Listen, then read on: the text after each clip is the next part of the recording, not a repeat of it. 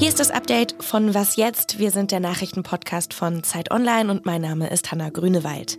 Und wir sprechen heute darüber, dass die israelische Armee ihre Kämpfe im Süden des Gazastreifens ausweitet, dass der brasilianische Präsident Lula da Silva heute in Berlin zu wichtigen Gesprächen eingetroffen ist und darüber, dass in der Bundesregierung diskutiert wird. Und zwar über die Erhöhung des Bürgergeldes. Legen wir los. Redaktionsschluss für diesen Podcast ist 16 Uhr. Nach den Anschlägen der Hamas hatte die israelische Armee ihre Bodenoffensive zunächst im Norden des Gazastreifens gestartet. Das Ziel? Die Auslöschung der Terrororganisation und die Befreiung aller Geiseln. Die palästinensischen BewohnerInnen, die wurden damals aufgerufen, den Norden zu verlassen und Richtung Süden zu fliehen. Gerade rückt aber der Süden ins Zentrum der Angriffe. Nach dem Ende der Waffenruhe hat die israelische Armee ihre Kämpfe dort ausgeweitet. Was bedeutet das für die Menschen im Gazastreifen? Sprechen wir darüber mit Steffen Richter. Er ist Redakteur für internationale Politik. Hallo Steffen. Hallo Hanna. Steffen, wenn Israels Armee jetzt in Richtung Süden zieht, heißt das, dass sie ihre Ziele im Norden erreicht hat? Ja, zumindest ähm, in Teilen. Also nach allem, was man weiß, haben sie wohl zahlreiche Tunnel und Raketenabschussvorrichtungen der Hamas dort zerstört und auch zahlreiche Terroristen getötet oder auch gefangen genommen. Also insofern ja, aber ähm, man geht oder man kann auch fest davon ausgehen, dass es dort immer noch äh, versteckte Terrorzellen gibt und vom Norden auch für Israel und Israels Armee zumindest eine Gefahr ausgeht. Frankreich und die USA haben Israel vor einem langen Krieg gewarnt. Sie waren davor, die palästinensische Zivilbevölkerung zu schützen. Frankreichs Präsident fordert Israel auf, zu definieren, was es im Gazastreifen erreichen will. Wie schätzt du das ein? Na, es geht natürlich schon auch darum, die internationale Kritik am israelischen Vorgehen im Gazastreifen zu dämpfen. Es äh, ist aus westlicher Sicht klar, dass Israel sich natürlich verteidigen muss. Aber ähm, das Ansehen Israels leidet eben auch, weil ganz offenbar eine hohe Zahl an Zivilbevölkerung äh, unter dem Angriff leidet, viele Menschen im Gazastreifen sterben müssen. Interessant war von den Bemerkungen am Wochenende von US-Vizepräsident Harris, die sehr ähm, hart im Grunde mit äh, Israel umgegangen ist, als auch Macron danach einen Plan fragte und eben Verteidigungsminister Austin, der meinte, naja, Besser als eine Bodenoffensive wären gezielte Antiterroroperationen. Das war seine Erfahrung aus dem Irak und Afghanistan. Mm, wie das alles jetzt einzuschätzen ist, kann man so noch nicht sagen. Aber es geht eben, wie gesagt, darum, die internationale Kritik am israelischen Vorgehen im Gazastreifen irgendwie abzudämpfen. Was passiert denn jetzt eigentlich, wenn der Süden fallen sollte? Also welche Strategie fährt Israel da?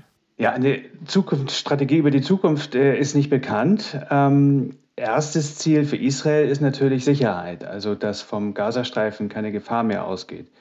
Was ich mir vorstellen kann, ist ähm, am Ende, dass über den Gazastreifen irgendeine Art von internationaler Aufsicht geben wird, von internationalen Truppen. Aber ja, das ist alles Zukunftsmusik. Die israelische Armee, die hatte ZivilistInnen gesagt, dass sie in den Süden des Gazastreifens gehen sollten, weil sie ja da eher geschützt seien. Was passiert denn jetzt mit denen? Die Lage im Süden ist natürlich ausgesprochen schwierig. Ähm, es sind ja bereits ähm, viele Bewohner des Gazastreifens äh, aus dem Norden in den Süden geflohen. Das heißt, das ohnehin eng besiedelte Gebiet ist jetzt noch dichter besiedelt. Und ähm, man muss es ganz klar sagen, bei einer ähm, Offensive im Süden des Gazastreifens sind die Bewohner dort in großer Gefahr. Und es sind jetzt eben mehr Menschen da, das heißt, es sind auch mehr Menschen in Gefahr, irgendwie ähm, unter der Gewalt zu leiden. Danke dir für deine Einschätzung, Steffen. Gerne. Jahre lang hat es kein Treffen zwischen der brasilianischen und der deutschen Regierung gegeben. Das hat sich heute geändert. Brasiliens Präsident Lula da Silva schüttelte am Morgen beherzt die Hand von Bundespräsident Frank-Walter Steinmeier im Schloss Bellevue. Am Nachmittag sind dann die beiden Regierungen im Bundeskanzleramt zusammengekommen. Dabei ist auch Bundeskanzler Olaf Scholz und neun MinisterInnen der deutschen Regierung. Es gibt einiges zu besprechen. Insbesondere bei einem wichtigen Freihandelsabkommen könnte es einen Durchbruch geben. Mein Kollege Tom Fischermann ist Südamerika-Experte der Zeit.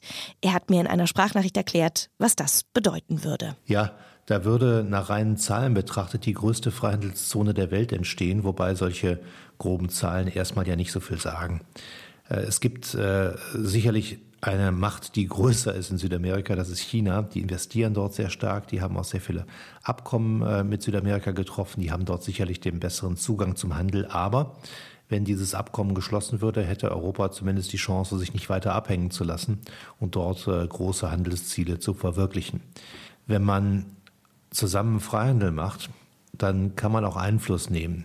Wenn Europa überhaupt keinen Handel mehr mit Südamerika weiter ausbaut oder das nicht mehr weiter signalisiert, kann man auch weniger Einfluss nehmen. Das ist alles sehr zweischneidig, aber so vielfältig und so schwierig und so komplex sind auch die Antworten auf diese Frage, was dann passiert, wenn dieses Freihandelsabkommen wirklich geschlossen wird. Ich habe Tom außerdem gefragt, warum es eigentlich so lange keinen Kontakt mehr gab. Es gab diese lange Pause durch Bolsonaro, mit dem man wirklich nicht so gut reden konnte und das wird oft hier so falsch verstanden, dass Deutschland das nicht mehr hätte machen wollen.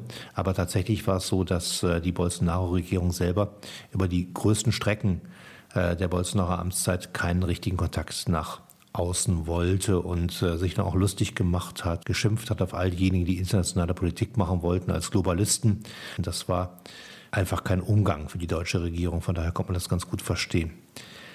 Jetzt wundern sich einige Leute, dass es mit Lula auch nicht so einfach ist, äh, über bestimmte weltpolitische Fragen zu reden. Im Krieg äh, Russlands gegen die Ukraine, da behält er eine weitgehende Neutralität bei und äh, er möchte mit beiden Seiten sprechen, fordert Friedensverhandlungen. In dem Krieg gegen Israel, der ausgebrochen ist, ähm, verhält er sich auch für europäische Geschmäcker viel zu neutral. Und das hat etwas damit zu tun, dass wir oft nicht ganz verstehen, was die Tradition der brasilianischen Außenpolitik ist. Die sind radikal neutral und nehmen sich auch das Recht heraus, sich keinem Block anzuschließen in solchen Fragen, sondern mit beiden Seiten offen zu reden, so offen es geht. Die Gespräche zwischen den beiden Regierungen, die sollen außerdem noch mehr Vereinbarungen bringen zur Artenvielfalt, zum Meeresschutz, zur Wiederaufforstung von Regenwäldern und zur Digitalisierung sollen unter anderem Abkommen unterschrieben werden. Wer Bürgergeld bezieht, für den übernimmt das Jobcenter Heizkosten, Warmwasser und die Kranken- und Pflegeversicherung. Dazu kommt dann der Regelsatz, den sich EmpfängerInnen selbst einteilen müssen. Gerade sind das 502 Euro im Monat pro erwachsene Person. Ab dem 1. Januar 2024 sollen es 61 Euro mehr sein, also insgesamt 563 Euro.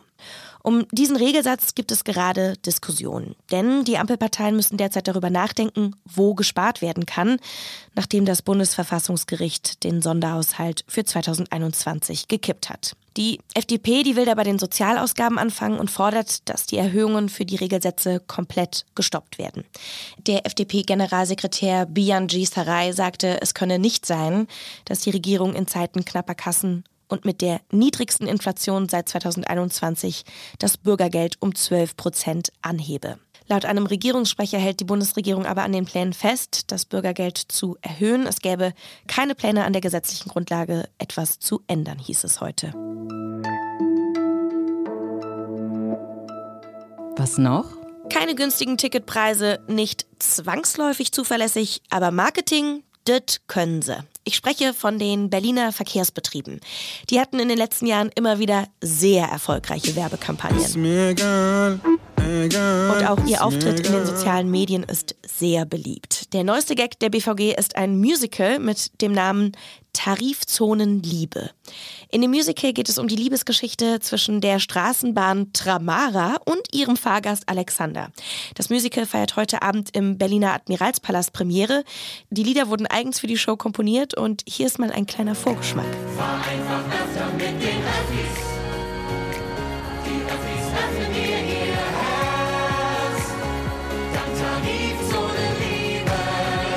insgesamt 2400 Tickets für die Shows heute und morgen Abend, die waren innerhalb kürzester Zeit ausverkauft. Wer sich das Ganze für Umme anschauen will, auf YouTube wird das Musical ab 19 Uhr live gestreamt. Damit verabschiede ich mich für diesen Nachmittag. Morgen früh hören Sie hier eine neue Folge mit meiner Kollegin Elise Landscheck. Schreiben Sie uns gerne, wenn Sie etwas loswerden wollen oder wenn Sie vielleicht beim BVG-Musical dabei waren. Was jetzt Zeit.de ist unsere Adresse. Mein Name ist Hanna Grünewald und ich sage Tschüss und auf bald. So, er nimmt auf. So, jetzt halte ich es ans Ohr und du kannst fragen.